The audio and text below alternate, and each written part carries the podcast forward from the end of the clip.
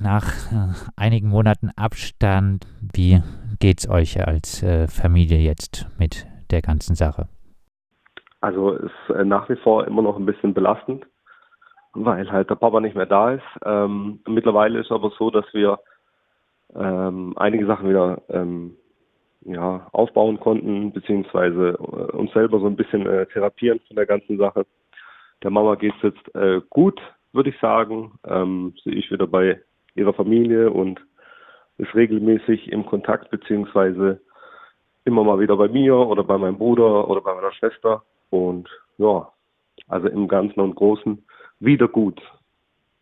Auch äh, Mire ging es ja äh, gesundheitlich nicht äh, gut. Wirkt da die Abschiebung auch jetzt noch nach oder äh, ist es mittlerweile überstanden? Also die Abschiebung wirkt, ist eigentlich immer präsent. Also man hat eigentlich immer, immer das gleiche Thema. Man spricht immer darüber, wie es abgelaufen ist und was man alles verloren hat, ob es jetzt ähm, der Partner war oder halt auch äh, die Wohnung, die man dann mehr wie zehn Jahre äh, hatte und Möbel, Gegenstände, Sachen, die man lieb gewonnen hat, Nachbarschaften. Ähm, ja, also psychisch äh, würde ich schon sagen, dass auf jeden Fall Folgen äh, noch da sind und physisch dementsprechend auch, weil einfach ähm, Therapien ausgeblieben sind, weil im Kosovo äh, medizinische Versorgung zu bekommen ist eigentlich unmöglich. Und da sind wir einfach auch noch ein bisschen so, so, so am Aufbauen und hatten jetzt schon ein paar Arzttermine und ähm, schauen einfach, dass wir wieder äh, alles irgendwie auf Stand kriegen. Wie blickst du persönlich denn äh, jetzt auf äh, den Tod deines äh, Vaters und die vorige Abschiebung zurück? Also für mich selber hat es einfach ähm, auch so zwischenmenschliche Konsequenzen. Ähm, ich bin äh, bei allem etwas vorsichtiger ähm, und lasse auch nicht so viele Leute an mich ran, weil es ist äh, echt eine schwierige Sache. Äh, ich bin auch der Typ, der die Sache jetzt nicht so wirklich verarbeiten kann. Also ich, ich tue mich da noch ein bisschen schwer. Ich verdränge die Sache. Damit komme ich am besten klar. Ja, es, es begleitet mich halt überall, egal wo ich hingehe. Es fragen immer wieder Leute nach der Mutter und wie es denn damals war. Und es passiert mir auch so, dass ich, wenn ich mal durch die Stadt gehe und irgendwer mich dann doch erkennt äh, durch irgendein Foto, das er gesehen hat, fängt dann halt nach. Und ja, es ist immer präsent, es ist immer da. Und ähm, ja, ja, es ist, ist schwierig. Was sind denn die größten Probleme, vor äh, denen ihr angesichts des Todes und der vorherigen Abschiebung jetzt auch als äh, Familie steht? Also die, die größten Probleme sind halt einfach, dass jetzt ähm, gerade zum Beispiel äh, der älteste Bruder, der hat sich ähm, so komplett zurückgezogen. Also er möchte jetzt nicht so viel Kontakt haben. Er hat einfach durch so ein, so ein so ein, Traumata erlitten, dass er halt es versucht so damit zu kompensieren, dass er jetzt einfach zu allen nicht ganz so viel Kontakt hat und ähm, die Situation und das Gespräch darüber komplett meidet. So, das ist mit das größte Problem, was wir jetzt noch an der Sache so mitführen oder mit, mitschleifen, dass einfach ähm, alle ihr, ihr Päckchen davon jetzt mittragen und man sich dann versucht natürlich gegenseitig irgendwie zu therapieren und sich da zu unterstützen. Ähm, ja, das fällt uns so mit am schwersten, weil halt einfach ja, man, man, hat hier, man hat hier so lange gelebt und äh, so unbescholten und ähm, eigentlich äh, frei und ähm, ja, nicht so beschränkt. Und nach der Sache ist man dann halt doch irgendwo beschränkt und denkt ja, okay, äh, kann das jetzt dann doch passieren, auch mit dem Aufenthaltsstatus von einer Niederlassungserlaubnis oder auch nicht? Ähm, wie geht es in der Zukunft weiter? Wie sieht es aus mit ähm, mit, ein, mit einer Einbürgerung, die bei uns auch nicht ganz so einfach ist. Ähm, einfach aufgrund dessen, dass wir aus dem Bereich Kosovo, Serbien, Ex-Jugoslawien kommen und dann da immer alles ein bisschen schwierig gestaltet ist äh, mit Einbürgerung. Das sind alles so Sachen, die uns beschäftigen, dass wir einfach noch ein bisschen mehr Sicherheit haben. Ja, das sind so die größten Probleme, hätte ich gesagt, die wir so momentan haben. Klar, natürlich äh, müssen wir auch schauen nach der Gesundheit von der Mama, es wurde jetzt auch neulich festgestellt, dass sie einen grauen Star langsam so beginnenden grauen Star bekommt und ähm, ja, da sind wir halt jetzt auch einfach irgendwie dran. Wir ja. haben äh, in der Vergangenheit auch über die äh, sehr einfühlsamen, rührenden äh, Briefe von euren Kindern, von den Enkeln äh, von äh, Sally Krasnicki und äh, Mire G. berichtet. Wie haben die Kinder denn die ganze Geschichte verarbeitet? Also meinen Kindern habe ich es damals so beigebracht, dass ähm, der Opa jetzt ein Stern ist und auf uns aufpasst und wurde bis jetzt eigentlich ganz gut akzeptiert. Meine Kinder sind jetzt dreieinhalb und ähm, wenn es dann halt doch mal vorkommt, dass die Mädels ein, ein Bild sehen vom, vom Opa, äh, dann ähm, fragen sie natürlich immer danach und äh, beantworten sich die Frage, meistens auch selber und sagen, hey, der Opa, der ist jetzt in, in, im Himmel, er ist jetzt ein Stern, der passt auf uns auf. Das kann ich jetzt auch Bezug nehmen auf meine Kinder sagen. Bei den anderen Kindern ist das äh, ganz ähnlich. Klar, da sind auch ein paar Ältere dabei, ähm, die wissen dann schon, was richtig Sache ist und ähm, unterm Strich war natürlich dann auch Riesenfreude, als äh, die Oma dann wieder da war und ähm, so ein bisschen Spannung, also ein bisschen, ein bisschen Last auch von den Kindern gefallen, weil die Kinder haben schon auch arg drunter gelitten und für so ein Kind ist ja sowas gar nicht zu verstehen, also wie sowas zustande kommt und ähm, ja, die Situation hat sich da auf jeden Fall bei den Kindern definitiv gebessert, weil die Oma einfach wieder greifbar und nah und da ist.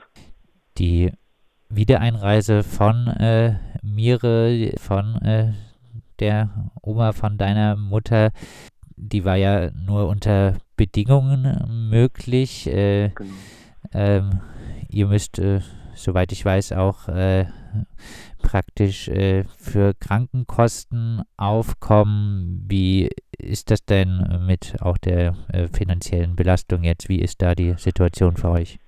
Also finanzielle Belastung haben wir in dem Bereich, dass wir auf jeden Fall mal ihren Unterhalt bezahlen müssen, beziehungsweise einfach auch dafür sorgen müssen. Das heißt, ähm, am besten wäre natürlich eine eigene Wohnung für sie, das würde sie sich auch wünschen, ist aber finanziell einfach äh, nicht, nicht drin und in der Situation von Corona sowieso auch nochmal etwas alles schwieriger. Das heißt, unterm Strich kriegt sie von uns ähm, natürlich auch ein, ein bisschen äh, Geld und äh, dementsprechend wohnt sie jetzt halt nochmal eine Woche bei mir, dann wohnt sie eine Woche bei meinem Bruder. Also so haben wir es jetzt im Moment einfach gelöst, weil das äh, finanziell die beste Möglichkeit für uns alle ist. Äh, Krankenkassenkosten technisch übernimmt momentan das Sozialamt. Ähm, voraussichtlich mal die nächsten drei Jahre, zumindest so lange bis, äh, bis der weitere Status geklärt werden muss. Genau. Und äh, aber es bleibt immer eine gewisse Unsicherheit, wie das äh, Ganze weitergeht. Ja. Also die, die Un Unsicherheit ist halt einfach auch, ähm, zwei Geschwister von mir sind während der ganzen Sache arbeitslos geworden, haben mittlerweile wieder Arbeit.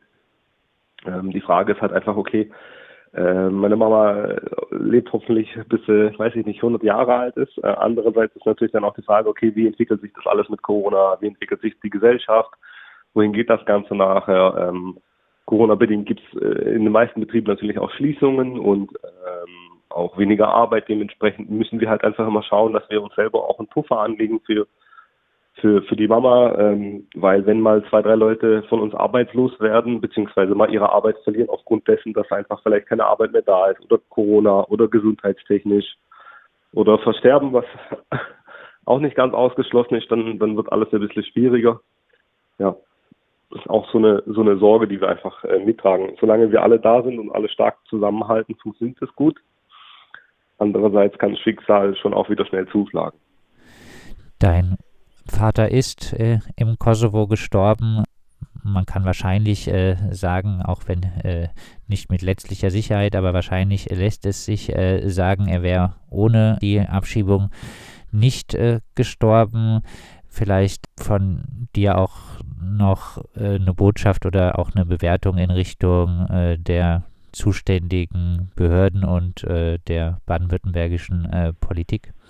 Unterm Strich kann ich heute aus, aus den Infos, die ich aus dem Kosovo habe und aus meinem Umfeld und ich weiß, wie, wie, wie krank mein Vater war oder auch nicht war, wenn sie damals diese Abschiebung nicht mit hätten erleben müssen, dann wäre er heute noch da, da bin ich mir ganz sicher, weil einfach hier die medizinische Versorgung gegeben war. Ja, da war morgens der Sozialdienst da, ähm, hat äh, Medikamente gerichtet und nach den Eltern einfach so geschaut und ähm, man konnte hier jederzeit zum Arzt, wenn irgendwie was war. Äh, wenn man einen Krankenwagen gerufen hat, kommt er. Im Kosovo ist das eben nicht so. Ähm, also ich bin mir hunderttausendprozentig sicher, dass äh, wenn er hier gewesen wäre, er nicht verstorben wäre. Ähm, ja, und einfach die Botschaft so an die Leute, die da ein bisschen was mitzubestimmen haben. Also das ist natürlich jetzt ein Einzelschicksal in Anführungszeichen, beziehungsweise unser Einzelschicksal. Da gibt es aber noch hunderttausend andere Leute, denen es genauso äh, ergeht und die dann vielleicht nicht die Möglichkeiten haben, dass sie dann nochmal zwei, drei Leute irgendwie einen schönen Kontakt herstellen können, äh, die ganze Sache ein bisschen größer aufblasen können, in Anführungszeichen, dass mehr Leute das mitkriegen, weil ich glaube, dass unsere Gesellschaft eigentlich für den anderen einsteht, auch wenn er in Anführungszeichen fremd und neu in dieses Land kommt. Und man muss einfach die Sache sich auch im Einzelschicksal betrachten, ja. Da gibt es so viele Fälle bei uns, dass man sich die, die Fälle einfach auch richtig mal anschaut und schaut, okay, was ist denn da alles gelaufen? Wie funktioniert denn das? Und nicht irgendwelche alten Leute, die seit keine Ahnung wie vielen Jahren an derselben Stelle wohnen, äh, morgens mit der Polizei abholen, äh, ins Auto von der Polizei reinstecken, nach Baden-Baden fahren und in Kosovo reinfliegen, äh, die nach 28 Jahren dementsprechend hier gealtert und äh, dementsprechend hier gealtert und aufgewachsen sind oder sich verwurzelt haben oder wie man es auch gerne sagen möchte. Unterm Strich ist es, ist es total, total verrückt, dass Leute, die hier äh, so eine Integrationsleistung gezeigt haben, wie es meine Eltern getan haben und natürlich wir Kinder als nachfolgende Generation und unsere Kinder als die nachfolgende Generation auch noch zeigen und zeigen werden, sollte man das Ganze in Betracht ziehen und nicht nur, was meine Eltern vielleicht falsch gemacht haben, sondern was die Kinder von meinen Eltern, also in dem Fall wir, auch vielleicht richtig gemacht haben. Gab es denn von äh, Behördenseite, zum Beispiel von äh, der Ausländerbehörde Biberach, äh, gab es da in den letzten Monaten irgendwie sowas wie eine Entschuldigung? Nö, die werde ich auch nicht bekommen. Ähm, ganz, an, ganz abgesehen davon würde ich sie auch nicht annehmen. Also nicht, weil ich äh, ein, äh, also weil ich nicht, äh, weil ich keine Entschuldigung annehmen möchte oder kann, sondern weil die meiner Meinung nach fast gar nicht gegeben ist. Ja, man kann sich für sowas etwa, für sowas nicht entschuldigen. Also unterm Strich ist jemand daran gestorben nach dieser, also nach dieser Entscheidung ist jemand gestorben. Und ich glaube, das ist un, unwiederbringlich nicht gut zu machen. So und unterm Strich war es dann auch, kann ich ganz kleine Situationen schildern. Ich weiß nicht, ähm, nachdem die Mutter dann äh, da war und zwei Wochen in Quarantäne war, äh, durften sie dann auch auf die Ausländerbehörde kommen und ähm, im Endeffekt die Passbilder nochmal vorbeibringen und äh, den Pass vorzeigen und ähm, da wurde uns auch nicht unser äh, herzliche Beileid ausgesprochen, obwohl ja alle Leute, die dort wissen, mittlerweile wissen, wer wir sind und was da passiert ist. Also da wurde auch umgegangen mit uns, als wär wir, wären wir einfach eine Nummer. Ich will uns da nicht in ein besonderes Licht drücken, aber ähm, in der Situation hätte man ja auch sagen können, man muss sich ja für nichts entschuldigen. Sie handeln ja nach Recht und Gesetz und versuchen das so gut wie möglich umzusetzen, in Anführungszeichen. Aber man könnte wenigstens sein, sein Beileid aussprechen. Das könnte man schon machen, denke ich, oder hätte man machen können. Das sagt Emrach G. Am 12. März 2021 ist sein Vater Sadi Krasniki im Kosovo gestorben. Genau fünf Monate nach seiner Abschiebung aus Deutschland. Anfang Juni konnte zumindest seine Mutter Mire G.